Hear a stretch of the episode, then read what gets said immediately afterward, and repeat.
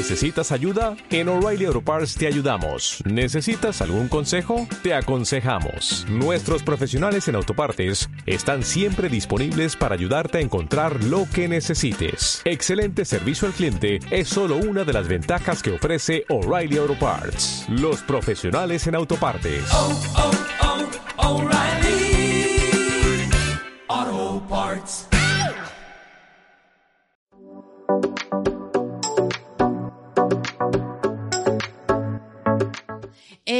Durante este año 2022, ya Darío nos hablaba un poco acerca de eso, durante este año 2022 hemos creído acerca de que Dios quiere y tiene más para nosotros, más de lo que podamos necesitar, de lo que podamos anhelar.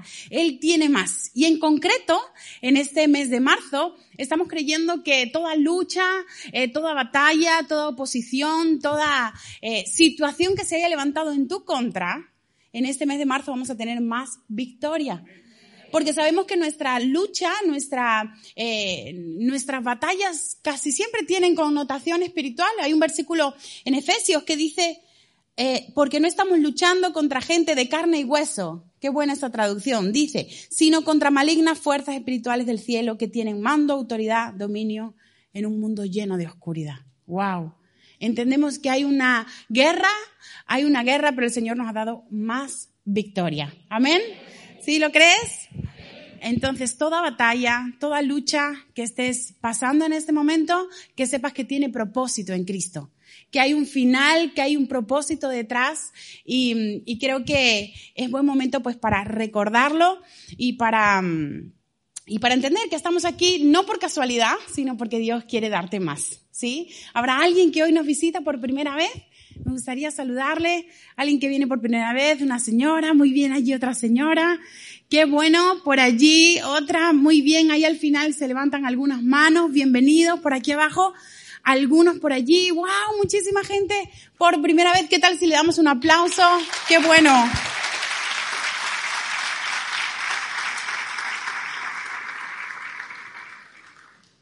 Qué bueno, bienvenidos. Sentiros como, como en casa. Los pastores están con mi marido de nuevo. Están en Cuba. Yo me alegro, la verdad, me alegro por las misiones, pero yo me quedo sola. Sola no, pues el Espíritu Santo siempre está conmigo, pero los echamos de menos mucho. Eh, pero están haciendo cosas allí increíbles, muy buenas. Ayer bautizaron a 20 alrededor de 20 personas en el río, además, allí hay el privilegio de, bautizar en el río, eh, cultos todas las noches y además unos cultos así súper tropicales con todos los instrumentos estos guapachosos. Así que bueno, algún día nos escaparemos a Cuba eh, juntos y ellos que se queden, ¿sí o no? Pero, pero bueno, estamos, estamos siendo iglesia grande, nos tenemos que extender. Así que ore por sus pastores, ore por mí, por favor. Eh, y vamos, vamos a, a, al tema, al tema en el que estamos hablando. La semana pasada, el pastor introdujo la serie en la que estamos, eh, que estamos hablando, que estamos tratando este mes de marzo, y la serie se llama Los hijos de Amán. Y usted puede pensar, Dios mío, ¿eso qué es? ¿Qué cosa más rara?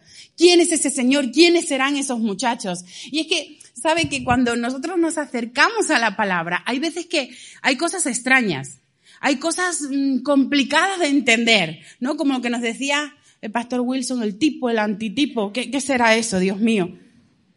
Eso es profundidad teológica que tiene el pastor Wilson. Pero sabe, usted no se quede con la duda. Cada vez que usted escuche o vea o, lea algo que no entiende, profundice acérquese a la palabra queriendo entender. Si tiene una Biblia que habla extraño, búsquese una traducción mejor. Búsquese una traducción que pueda entender, que pueda comprender, porque de eso se trata la palabra. De poder acercarse, eh, aplicar, vivirla. No piense que la palabra es algo ajeno, lejano. No, esto no tiene nada que ver conmigo. Esos son unos señores de hace muchos años que escribieron ahí. Pues no, está equivocado. La palabra tiene todo que ver con usted. Es nuestra guía de fe que nos dice lo que creemos y nuestra guía de conducta. Nos dice dónde nos tenemos que, cómo tenemos que comportarnos. Así que no permita que la palabra sea ajena a usted, sino que al contrario, pueda abrazarla, atesorarla. Y ahora le voy a explicar quiénes eran los hijos de Amán. No se preocupe, no se preocupe. El libro de Esther, que es el libro en el que estamos teniendo esta, esta, esta serie, es un libro del Antiguo Testamento y es un libro histórico. En él se narra una de las victorias que tuvo el pueblo de Dios, una victoria eh, que tuvo el pueblo de Israel y por lo tanto, y por lo tanto, eh, ahí nos sentimos nosotros identificados. ¿Sí? Cada historia que usted lee, bueno, ahí estoy yo. Si hay alguien que venció, si hay alguien que eh, batalló y luchó y al final ganó, ahí estoy yo pintado porque yo me quiero identificar con los, beneficios que trae la palabra para mí, con lo que Dios quiere hacer conmigo y en mi interior. Entonces, el contexto de Esther es un rey, ¿se acuerda del rey eh, Jerjes? En la Biblia dice Asuero, uno que nos contó el pastor la semana pasada, que era el Jerjes de, de 300.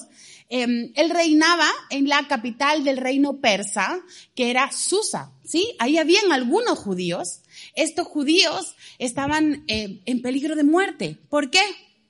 Porque había un señor, Amán, que era la mano derecha del rey, que quería acabar con los judíos.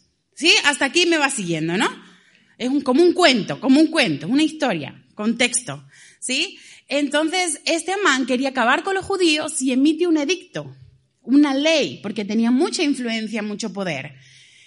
Pero la victoria viene cuando Mardoqueo, el tío de Esther, descubre el plan, un plan infernal, un plan demoníaco. Pero Mardoqueo lo descubre, entonces el rey Asuero lo castiga, lo cuelga en una horca, ¿os acordáis, no? De la horca de 25 metros. Y, como no podía revertir el edicto, lo que hace es que permite que los judíos se puedan defender. ¿Usted quiere hoy defenderse de lo que el enemigo quiere levantar en su contra? Amén. Amén, hay defensa para nosotros. Y mi mensaje de hoy se llama Pasos para la Victoria. Pasos para eh, la victoria. Oramos juntos, si le parece. Espíritu Santo, tú estás en este lugar. Te doy gracias, Señor. Gracias por tu presencia. Hoy te pido que abras nuestra mente, que nos ayudes a entender, a ser movidos, alineados a tu palabra, a encontrar en Cristo nuestra victoria. En el nombre de Jesús. Amén y amén. Cuando Man muere, cuando Man muere, esto es una frase del pastor de la semana pasada, pero dice, deja en sus hijos una herencia no solamente de maldad, sino una herencia de carácter. Esta, esta frase me, gustó mucho porque tiene que ver con, em, con lo que recibimos, con lo que hemos vivido, con nuestra historia no solamente tiene un nivel moral, sino tiene un nivel natural. Tiene un nivel natural que tenemos que observar. Y aquí está mi punto número uno. ¿Sí? Necesitamos identificar y aniquilar o exterminar. Identificar y aniquilar. ¿Cómo es esto? Mire, pues es que los hijos de Amán vienen de un enemigo histórico de Israel un enemigo histórico que aparece muchas veces en el Antiguo Testamento.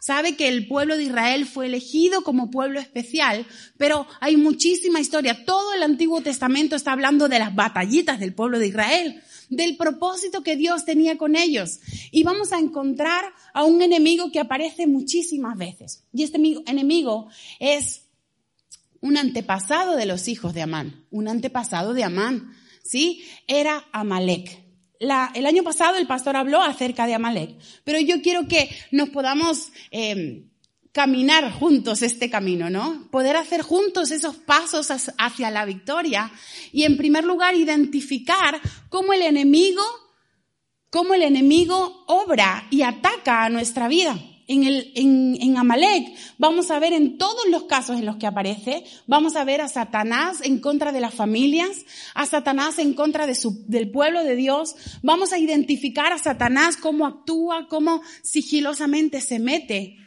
en la vida del pueblo que nos representa a nosotros, por lo tanto, en nuestra vida.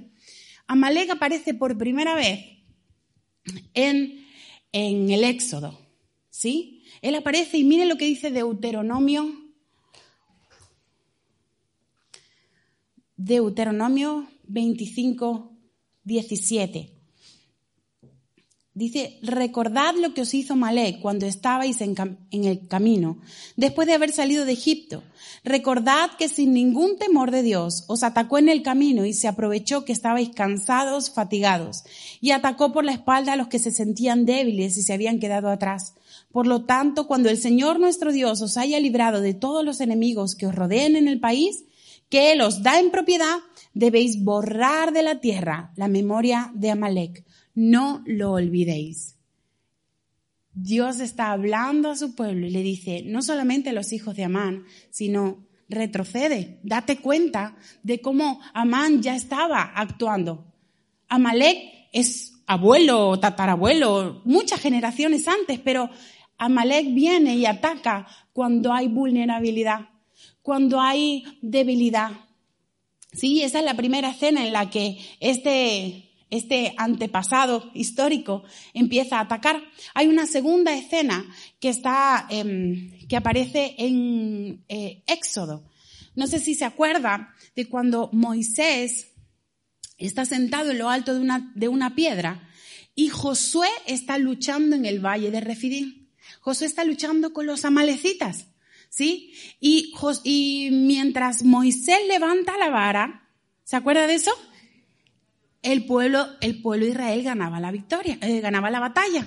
Pero Moisés se iba, que se, se, le cae, se le cae, se le cae, se le subía, ganaba. Se le cae, se le cae, se le cae, perdía.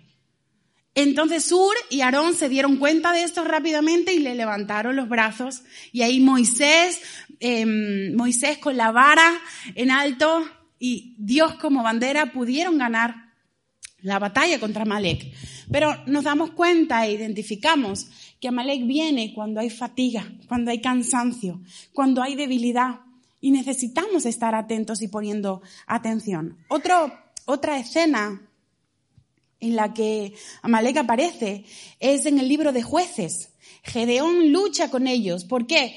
Con los amalecitas, porque junto con los madianitas se estaban robando la cosecha, se robaban la cosecha del pueblo de Israel y los tenían en pobreza y en escasez. Otra manera en la que este enemigo ataca y lo tenemos que identificar es trayendo esto, trayendo pobreza, trayendo escasez. Pero de repente Dios le da la oportunidad al pueblo de Israel de exterminar, de aniquilar a Amalek. Y le dice, al rey Saúl. ¿Sí ve, no? Ya hemos ido por media iglesia, por media, medio Antiguo Testamento. Estamos hoy. Primera de Samuel. mi cuñado me mira aquí como, dale, dale. en Primera de Samuel 15, eh, Dios le da la oportunidad a Saúl de aniquilar completamente a Malek. Hay la oportunidad de quitarlos de medio, porque ya se acuerda que había promesa, ya desde Éxodo, de Éxodo Dios le había dicho que yo te voy a ayudar, no lo olvides, pero tenlo en cuenta.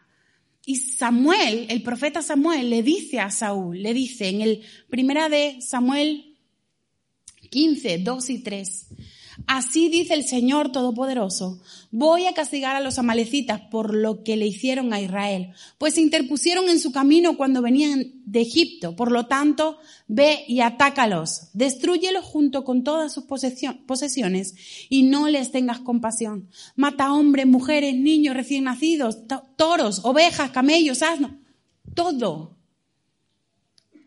Todo, había que eliminar todo. ¿Por qué? Porque había castigo en contra de Amalek.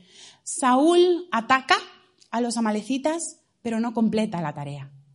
A él le pareció mejor dejar vivo al rey, Agag lo dejó vivo y se guardó un, botín, lo escondió. No solamente se lo guardó, sino que de repente eh, las intenciones estaban ahí dudosas. ¿Sí? No fue sincero tanto le pesó a Dios este, eh, esta desobediencia de Saúl, que fue lo que detonó para que eh, Dios dijera, ¿sabes qué, Saúl? No más, porque te di la oportunidad. Sabes que cuando no acabamos con lo que viene de Satanás de manera completa, cuando no acabamos lo que viene de Satanás del todo, cuando está pequeño, cuando sea mayor, puede venirse en nuestra contra. No solamente a nosotros, sino a nuestras generaciones, a nuestros hijos, a nuestras familias. ¿Sabe que Saúl en los últimos días, en una guerra, fue muerto por la espalda? El rey Saúl, el gran Saúl, el primer rey de Israel, fue muerto por la espalda y ¿sabe quién lo mató? Una malecita.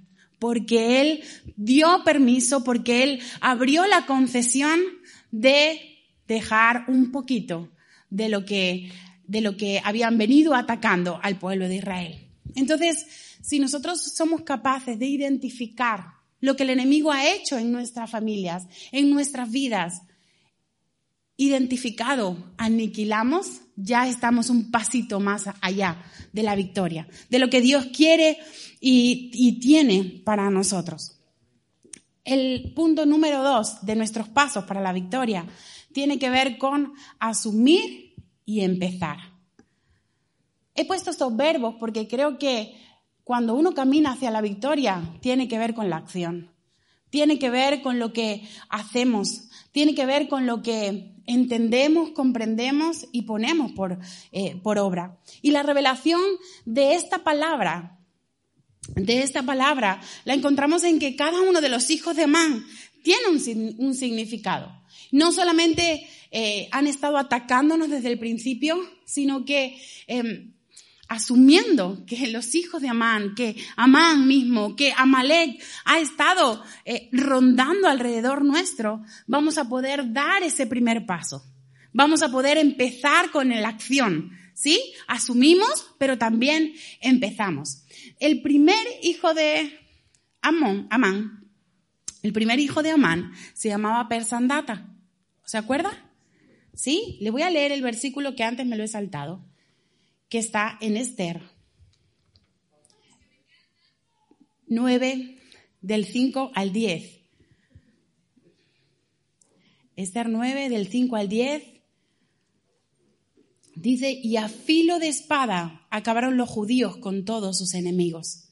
Los exterminaron por completo, hicieron con ellos lo que quisieron Tan solo en la ciudadela de Susa mataron a 500 hombres. Mataron también a Parsandata, a Aspata, Porata, a Aridata, Parmasta, Arisai, Aridai y Baisata, que eran los diez hijos de Amán, el enemigo de los judíos, pero no tocaron sus bienes. Qué interesante es ver que cuando la Biblia nombra algo es porque hay una intención detrás. Y estos diez hijos de Amán van a ser destruidos en el nombre de Jesús. Necesitamos identificarlos, exterminarlos, pero asumir qué es lo que está pasando en nuestro interior y tomar acción de ello, ¿sí? Parsandata, que fue, que Persandata, que fue el que el pastor eh, nos explicó la semana pasada, hablaba del que rompe el pacto y del que nos aleja de la palabra de Dios. ¿Sí se acuerda, verdad? Si no, le voy a animar a que pueda ver eh, la, la, la prédica por YouTube. Hay también por Spotify, si lo quiere escuchar. Es muy interesante que en las series las tengamos completas, porque así no nos perdemos nada de lo que Dios quiere decirnos. El personaje o el, el hijo que nos toca hoy se llama Dalfón. Nombre feo, ¿eh? El consejo de mi papá, no le ponga así a su hijo, por favor. Además, Dalfón, ¿sabe qué significa? Significa malas intenciones. Malas eh, intenciones. Nuestra naturaleza pecaminosa siempre está presente, porque fuimos concebidos en pecado, porque fuimos concebidos eh, eh, en pecado y el pecado trae más pecado. Y muchas veces Dalfón, como león rugiente, anda alrededor de nosotros, viendo a ver qué lugar le damos, viendo a ver qué puerta le abrimos. Y Hebreos 4.12, Hebreos 4.12, dice, la palabra de Dios tiene vida y poder. Es más aguda que cualquier espada de dos filos y penetra hasta lo más íntimo de la persona y somete a juicio los pensamientos y las intenciones del corazón. Nada de lo que Dios ha creado puede esconderse de él, todo está claramente expuesto ante Él, aquel a quien tenemos que rendir cuentas. Dalfón busca alrededor a ver si le damos el lugar, a ver si en nuestro corazón albergamos malas intenciones. Y hay motivaciones que vienen heredadas, que vienen aprendidas. No somos tan conscientes de que las tenemos. No somos tan conscientes de la calidad de nuestro corazón porque como siempre lo hemos hecho igual, pues nunca lo hemos puesto a juicio. Como siempre ha pasado así, porque es que en mi familia somos así. Entonces nunca eh, me he dado cuenta de que eso que estoy haciendo está mal. No me he dado cuenta de que cuando creo un ambiente de juicio y un ambiente de crítica, eh, pues a lo mejor hay intenciones que no están bien en mi corazón. Y da igual si son eh, de, de, mi cultura, da igual si son de mi familia. Hoy el Señor nos está diciendo necesitamos analizarnos. Necesitamos exponer nuestro corazón delante de Él y asumir que somos pecadores. Que somos pecadores. ¿Sabe? Eh, hay un, en Génesis 8:21, el Señor está, ya acaba de recuperarse la tierra del diluvio, ¿no? Y Él dice, nunca más volveré a maldecir la tierra por culpa del hombre, porque el hombre desde joven solo piensa en hacer lo malo. Tampoco volveré a destruir a todos los animales, como dice esta vez. Eh, eh, esta vez. Y, me parece que Dios está meditando y dice, pero es que, es que no tengo otra cosa que hacer. Es que esta gente desde joven está pensando en lo malo, esta gente desde joven, eh, como la cabra que tira para el monte. Y hace poco hablaba con una persona muy cercana que, que, un poco, con un poco de indignación me decía, oye, pero ¿por qué tengo que yo eh, vivir la consecuencia de lo que Adán y Eva hizo? Indignado, ¿eh? De verdad. Es que, ¿sabes qué? Cuando asumimos nos vamos a dar cuenta de que nosotros estuviéramos hecho igual de mal. Lo, hubiésemos hecho igual de mal. Entonces es necesario que reconozcamos, reconozcamos que cada uno de nosotros somos diferentes, pero con esas diferencias también vienen defectos y malas intenciones. Por ejemplo, eh, de nuestra naturaleza pecaminosa, algunos en sus motivaciones personales eh, quieren tener control sobre las cosas, un criterio profundo sobre las cosas. Quieren eh, sentirse necesitados. No, yo soy bueno para todo. Yo tengo que estar yo porque si no ahí no, no sale la cosa bien. O a lo mejor sentirse admirados, venerados. ¡Wow! ¡Qué bien lo hace! O especiales. Algunos actuamos por avaricia, por codicia, y eso está en nuestras, en nuestras motivaciones. En muchos casos, el temor el temor es el que marca nuestra vida y vivimos vidas eh, aprensivas, vivimos vidas eh, de miedos. O el placer del placer. Motivaciones internas que nos llevan a querer disfrutar todo el tiempo y no esforzarnos en lo que necesitamos cambiar. O el placer del poder del yo mandar, del yo ser la persona que eh, tiene más autoridad, o simplemente la pereza. ¿Se identifica en alguna de estas motivaciones? Yo me identifiqué en varias. Me identifiqué en varias, pero el querer autosatisfacer nuestras motivaciones más profundas nos alejan de Dios y hacen que Dalfón salga, salga a la luz sea visible. Sabe que la única manera de obtener la victoria, de ser libre de estas motivaciones, es encontrándonos con Jesús. Necesitamos encontrarnos con Jesús. Necesitamos tener una vida y una relación apegada a su palabra, apegada a su corazón. Y para ser libres, para ser libres, no necesitamos un solo momento. Yo cada vez que voy de encuentro, he ido de encuentro o veo la obra maravillosa que Dios hace en la gente que va al encuentro, me, me alegra muchísimo, porque Dios es Dios de milagros. Y, y si usted se acuerda de su encuentro cuando fue, seguramente e, es un antes y un después. O ese momento en el que conoció de Jesús, ¿se acuerda? O ese momento en que vino un pastor invitado y, y, aquí caía aceite y, brillos y piedras. Impresionante. Pero sabe que la liberación verdadera, la victoria real, no se trata de un solo momento. Se trata de decisiones continuamente. Se trata de eh, acciones del día a día. Porque aquí estamos todos sentaditos, todos escuchando, todos atendiendo. ¿Sí? Aquí yo, yo he estado esta semana, hasta he ayunado, imagínense. Esta semana de gloria. He orado más de la cuenta, porque claro, me tocaba compartir. Pero no se trata de semanas puntuales, no se trata de momentos puntuales. La libertad y, y, la victoria vienen cuando incluimos el proceso de cambio en nuestra vida. Cuando decimos, Señor, te necesito siempre. Quiero que cada decisión, que cada decisión te ponga a ti de primero. Quiero que eh, mi vida sea transformada. Miren lo que dice Efesios 2, y voy a leer así como saltado. Efesios 2, desde el 1, dice, vosotros antes estabais muertos a causa de las maldades y pecados en que vivíais, pues seguíais el ejemplo de este mundo y hacíais la voluntad de aquel espíritu que domina en el aire y que anima a los que desobedecen a Dios. Y leemos ahora el 4. Ah, perdón, me, me he adelantado. Estoy leyendo Efesios 2, 1. Uno, no cuatro, perdón.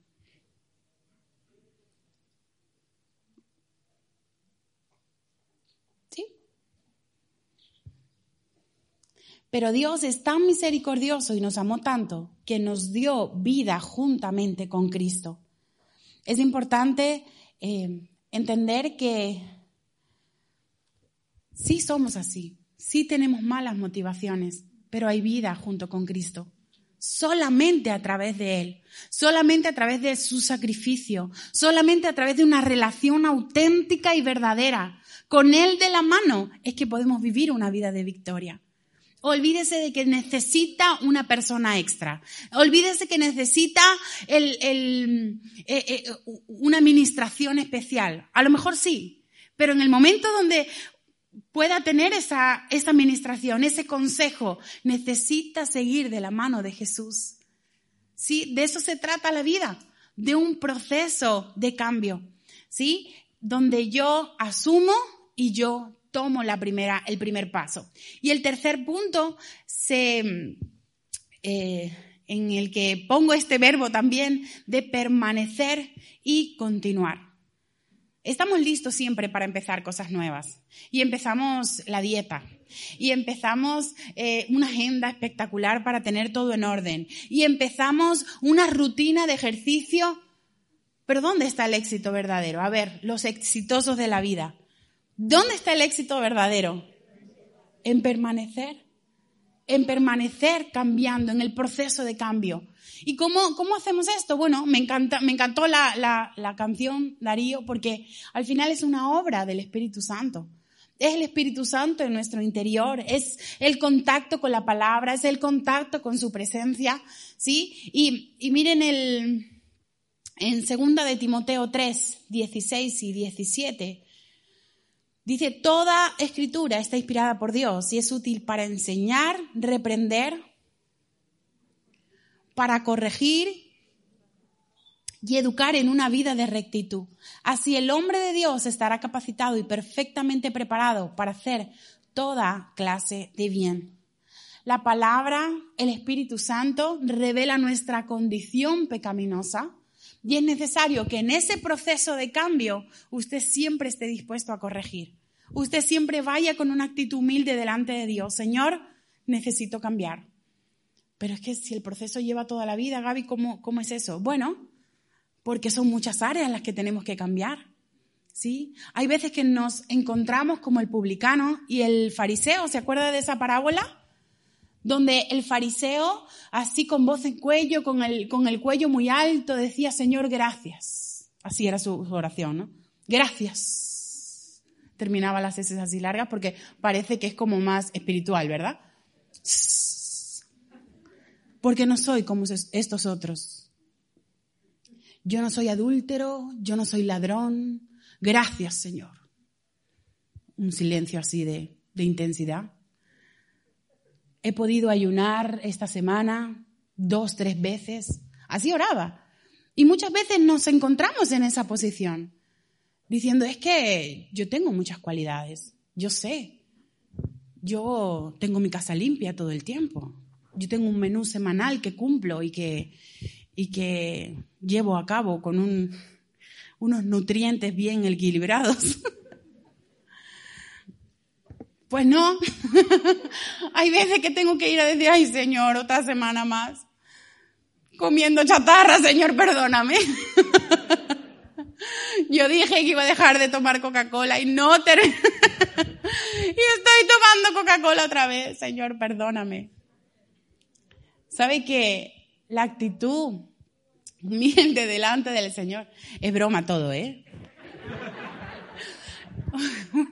Una, actitud humilde delante del Señor, en donde usted expone sus verdaderas debilidades, es lo que nos va a dar paso a la victoria.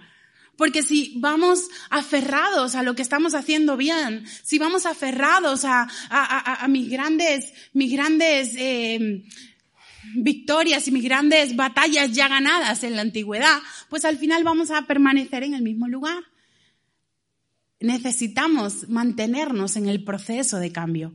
Necesitamos que el Espíritu Santo nos revele, nos revele nuestro, nuestra condición pecaminosa y nos capacite para seguir acordándonos de este momento. ¿Sí? Hay un versículo que está, eh, un versículo que está en Juan 14, 16 y 17, y dice, yo pediré al Padre que os envíe otro defensor, el Espíritu de la verdad, para que esté siempre con vosotros. Los que son del mundo no lo pueden recibir porque no lo ven ni lo conocen, pero vosotros lo conocéis porque Él está con vosotros y permanecerá siempre con vosotros.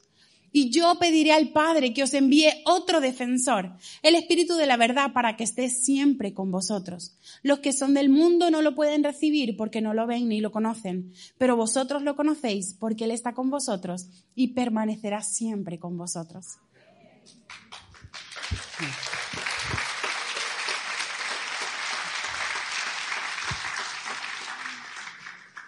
Aquí Juan está hablando del Espíritu Santo.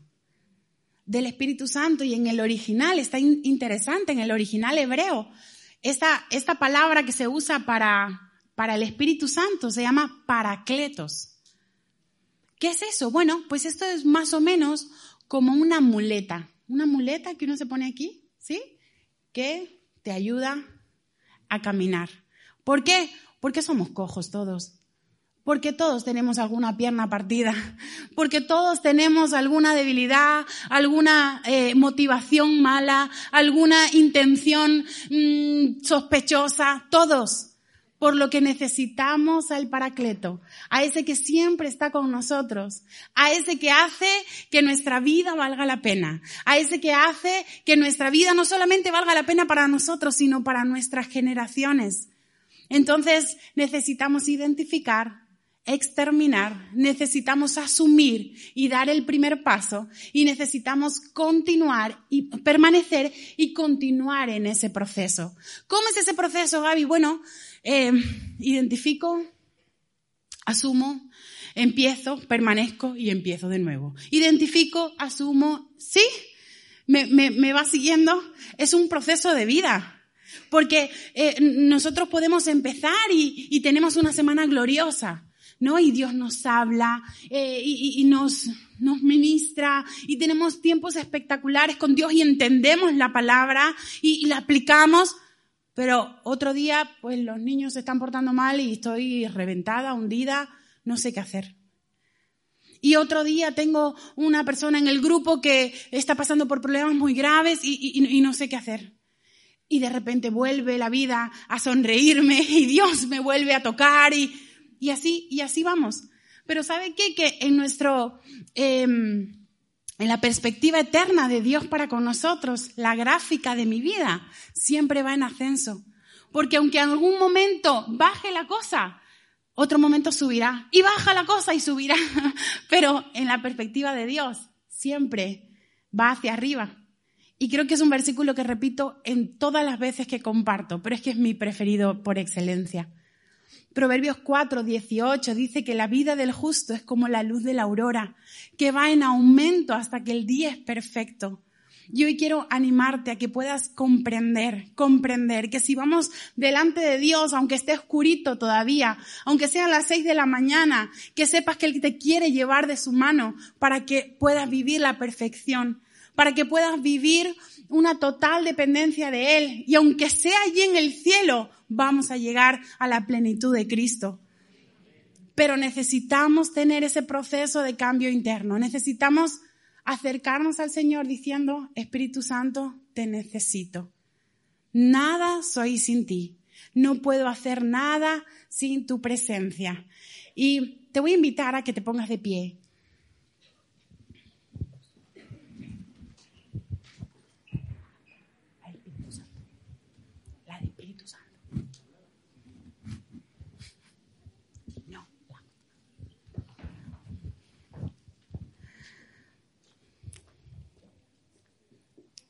Dios ha hablado a mi vida esta semana tanto, tanto, tanto, tanto, porque Él quiere hacer, Él quiere hacer cosas en nosotros, quiere hacer cosas en tu casa, quiere hacer cosas en tu vida.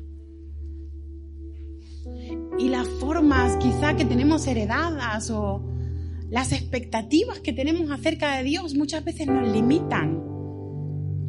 Nos limitan porque Dios no es como nosotros pensamos, Él es más. Dios no hace lo que nosotros creemos que tiene que hacer, Él hace más. Él nos sorprende, Él nos lleva en el huequito de su mano y aún las cosas que a nosotros nos parecen malas. Dicen que a los que aman a Dios, dice la Biblia, a los que aman a Dios, todas las cosas ayudan para bien. Todas cosas son las que me gustan, pues no, todas. Ah, las que me parecen que sí son buenas, no, no, todas. ¿Aún las malas? Sí, sí, aún las malas, todas. Y de su mano, toda batalla tiene propósito. De su mano. Porque es una lucha del bien y el mal, una lucha histórica. Pero Él venció por nosotros en la cruz del Calvario Jesús nos dio libertad. Libertad y no una vez, no, no, no una vez, sino que a partir de esa vez fue para siempre. Y hoy me gustaría hacerte una invitación. No sé, quizás estás aquí por primera vez, por segunda vez, o a lo mejor ya llevas varios días, pero hoy quiero invitarte a que puedas decirle, Señor, yo quiero ser de tu bando. Yo quiero alcanzar la victoria porque entiendo que solamente es contigo. Que es tu Espíritu Santo el que hace la obra en mí. Yo solo no puedo. Mira, lo he intentado. Yo lo he intentado. He intentado hacer las cosas y, y, ser lo que se supone que tengo que ser, pero, pero no puedo. Siempre fracaso porque necesito de Dios y Dios quiere que yo necesite de Él. Así que no puedo alcanzar nada a no ser que esté de su mano. Yo quiero invitarte, si hoy, como digo, es primera vez o nunca has hecho una declaración de que quieres estar en el bando de Jesús, yo te quiero invitar a que puedas repetir una oración después de mí, ¿sí? Lo vamos a hacer toda la iglesia y así apoyamos. Pero es una oración muy importante, porque te aseguro que va a marcar un antes y un después en tu vida. ¿Sí? ¿Oramos juntos? Señor Jesús, gracias por tu victoria en la cruz del Calvario. Hoy me arrepiento de cada uno de mis pecados. Quiero que entres en mi corazón y me hagas una nueva persona. Porque solamente contigo tengo la victoria. En el nombre de Jesús. Amén.